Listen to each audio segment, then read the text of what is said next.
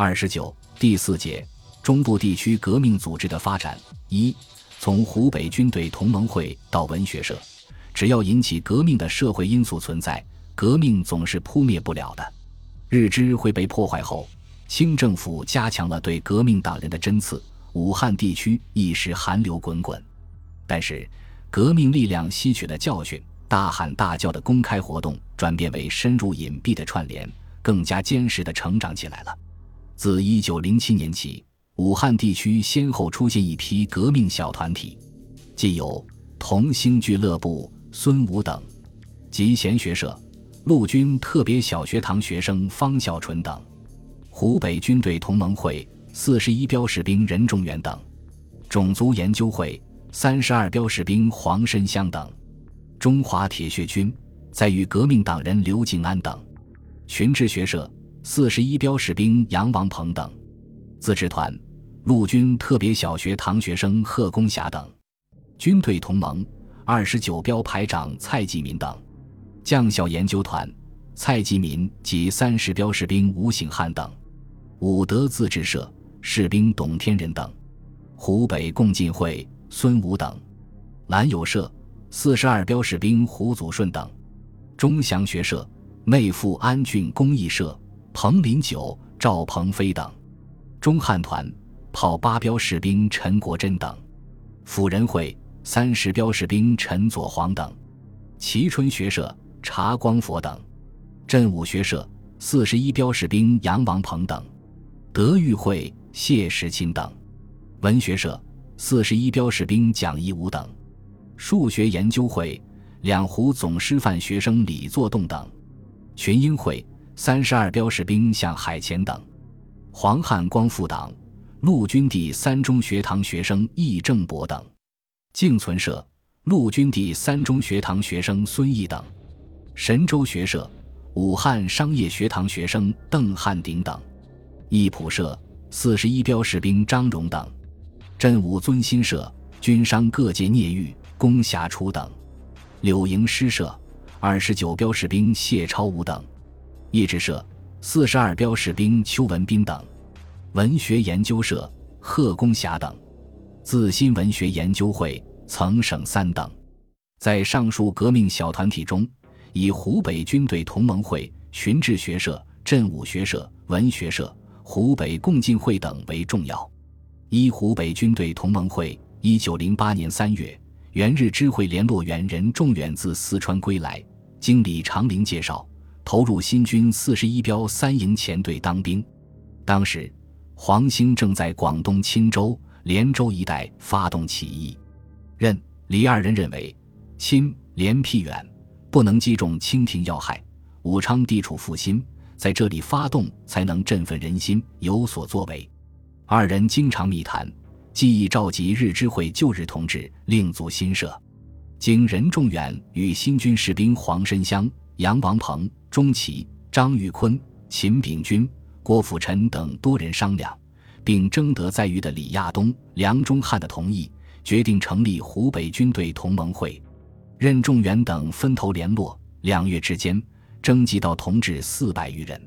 七月二十六日，在大雷雨中，于武昌洪山罗公祠召开成立大会，以秦炳军为主席。对会议宗旨，与会者一致赞同。但对军队同盟会这一革命色彩浓重的名称，则意见不一。为了长期隐蔽活动的需要，会议决定不制定章程。会后，李亚东在狱中通过陈少武创办《通俗白话报》，以商议为笔名，积极撰文鼓吹革命。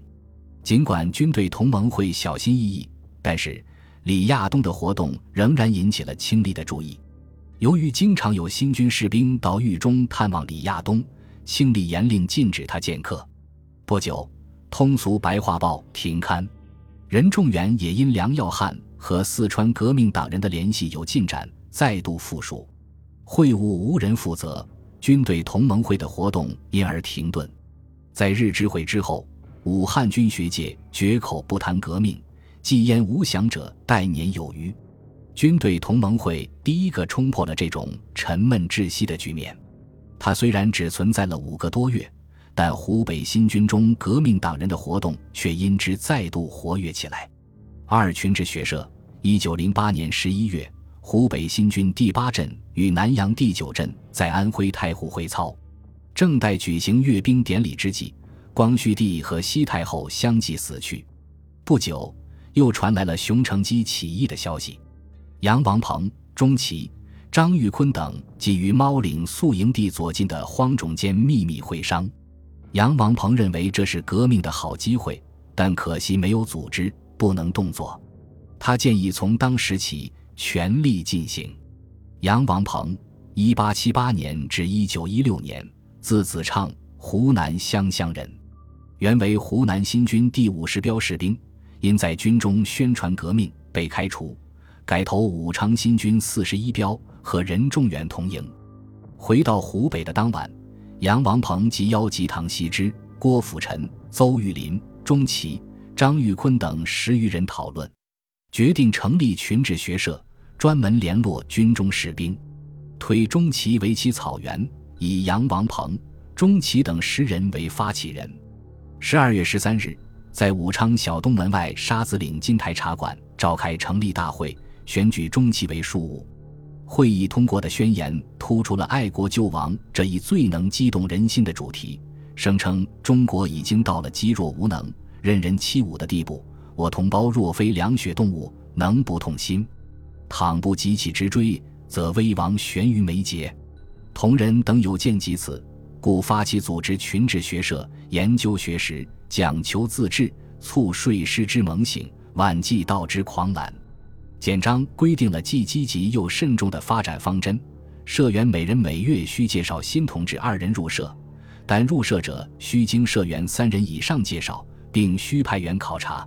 鉴于日知会时代以发展军官为主，一旦发生变故，大多不能坚持到底，因此会议决定不得介绍官左入社。简章还规定，社员需以所得薪金十分之一交充本社经费。成立会后。群治学社社务稳步开展。一九零九年七月，杨王鹏应下师团考试，取列第一，拔升四十一标一营左队司书生。结识队官潘康时，发现潘热心革命，破格发展其为社员。在潘的掩护下，该队成为学社的大本营。其后，因各省扩充新军，从湖北选调军官和士兵去当骨干。群治学社即利用这一机会，派钟琦等分赴苏皖、奉天、上海等地，在新军中开展工作。庶务一职改推新进入队当兵的李六如继任。李继任后，利用乡谊关系，在炮队第八标、步兵三十二标及陆军特别学堂等单位活动。逐渐，湖北新军各标几乎都有了群治学社的社员。这一年。湖北天门等县大水，饥民群集。为了防止暴动，清政府于十一月派四十一标驻防各灾区。一九一零年二月，同盟会员刘复基携蒋义武到鄂，协助詹大悲和海明创办《商务报》。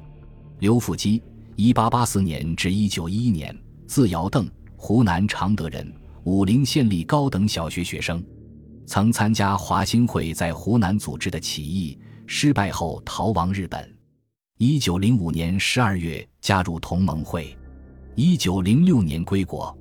蒋义武，一八八五年至一九一三年，湖南澧州人，常德师范学生。一九零六年肄业于上海中国公学，经刘福基介绍加入同盟会。詹大悲，一八八九年至一九二八年，湖北蕲春人，黄州府中学堂学生。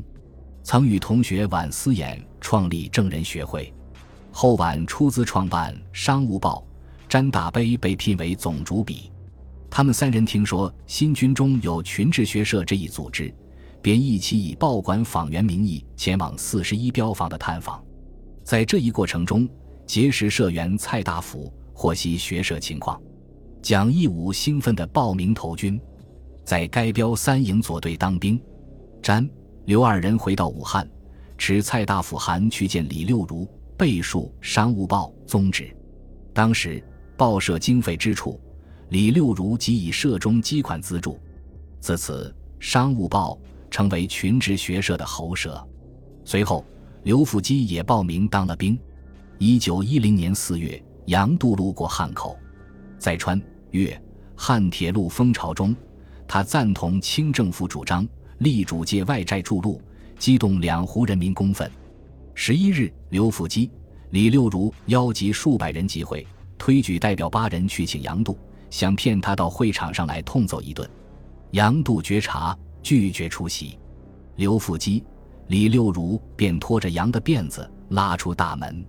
行至英租界时，刘、李二人被巡捕房拘押。商务报因登载有关消息，于十五日被封。群志学社的名称也被珍惜。同月，湖南发生抢米风潮，饥民数千人纵火焚烧巡抚衙门。焦达峰在浏阳准备乘机举事，打电报约湖北方面响应。于是，李六如。杨王鹏与共进会的黄申香、查光佛等密议，决定于二十四日夜十二时发动，先夺子药库，继则各标响应，攻占楚望台。同时，约京山刘英拆毁武胜关铁道，扼守要隘，又派人至田家镇，运动夺取炮台。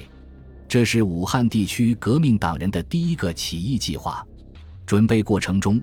长沙饥民暴动已被镇压，黄申香的行动也被清理真知，派县警逮捕黄翻墙逃脱，其他人也纷纷逃离。风声所播，鄂都瑞邓下令在军中严密搜查。由于李六如已将文件册据密藏，未被搜获，学社的实力得以保全，但活动已极感困难，不得不筹划改组。经过军队同盟会的恢复。又经过群治学社的发展，湖北地区的革命力量进入全盛时期。本集播放完毕，感谢您的收听，喜欢请订阅加关注，主页有更多精彩内容。